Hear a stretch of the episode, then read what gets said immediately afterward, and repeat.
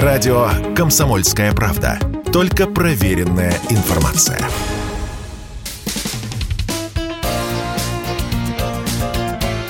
Говорит полковник. Нет вопроса, на который не знает ответа Виктор Баранец. Наши читатели и радиослушатели наверняка заметили, что в последние недели, даже месяцы, в информационном пространстве активно муссируется вопрос о вступлении Финляндии в НАТО.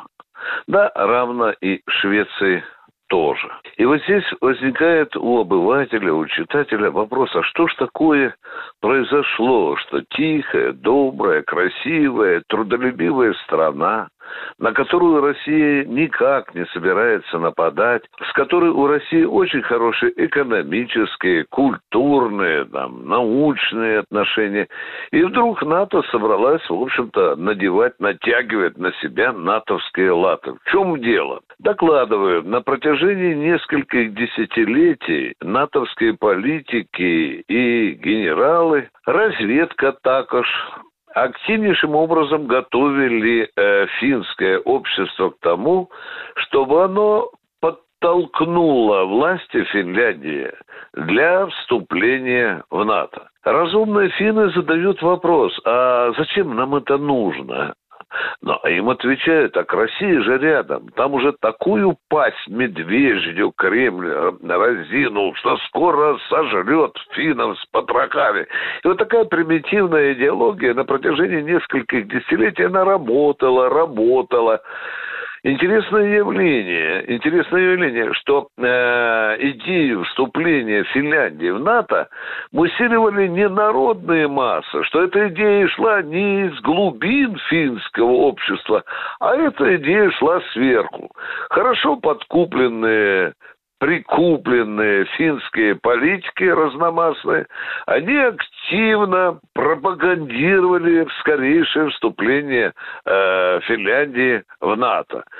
Ну и что? По нормальным законам положено, ну или по нормальному положению, когда страна вступает в НАТО, нужно как минимум проводить референдум. Вы знаете, э, долгое время финское правительство этого не решало сделать. Они втихаря проводили соцопросы и докладывали наверх. Конечно, все это перевиралось, все это подавалось в совершенно лживом соусе. И вот за последние годы желание финнов вступить в НАТО хотя бы за последние 10 лет, вы подумайте, возросло, возросло с 15% до 46%. А сейчас финнов собирается убеждать, что уже 60% финнов, ну, просто спать и есть не могут, хотят себя видеть в НАТО. Ну, хорошо. Э, возникает следующий вопрос. Неприятно ли это для России? Безусловно. Сосед, который будет принадлежать э, или состоять в агрессивном блоке НАТО. Можем ли мы помешать Финляндии э, не вступать в НОТО. Нет, мы не можем. Мы можем какую-то холодную дипломатическую ноту закатать сказать, чтобы они не делали этого. Это изменит характер наших политических, экономических, культурных и других отношений. Но это всего лишь бумага.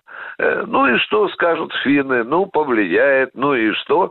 Зато мы будем находиться под юбкой у НАТО или под зонтиком у НАТО. Здесь переходим к другому вопросу, очень важному. Если Финляндия – это добрая, красивая, тихая, трудолюбивая страна, вступит в НАТО, будут на ее территории натовские базы? Туда к бабке не надо ходить. Конечно, будут. Появятся и ракеты, и танки, и самолеты, и пушки и разведывательные системы. И что? Россия будет тихо и смиренно курить приму и наблюдать, как милитаризуется Финляндия, вот которая за соседним забором, да, безусловно, безусловно, это уже есть элементы нешуточной военной угрозы. Что будет делать Генеральный штаб Российской Федерации? Он все эти важнейшие цели на карте на стратегической обведет красным кружком. Что это значит? Это значит, что в случае той или иной военной заварухи эти цели на территории Финляндии будут уничтожены в первую очередь. А каким оружием? Спросите вы меня. А я отвечаю, да разным оружием. Одни цели будем бить обыкновенными взрывчатыми веществами, обыкновенными снарядами, обыкновенными ракетами, а на некоторые, на некоторые цели, я не исключаю, потребуется ядерная боголовка. Привет, соседи, финны. Вы этого добивались? Виктор Баранец, радио «Комсомольская правда», Москва. Если тебя спросят, что слушаешь, ответь уверенно. Радио «Комсомольская правда». Ведь Радио КП – это самые оперативные и проверенные новости.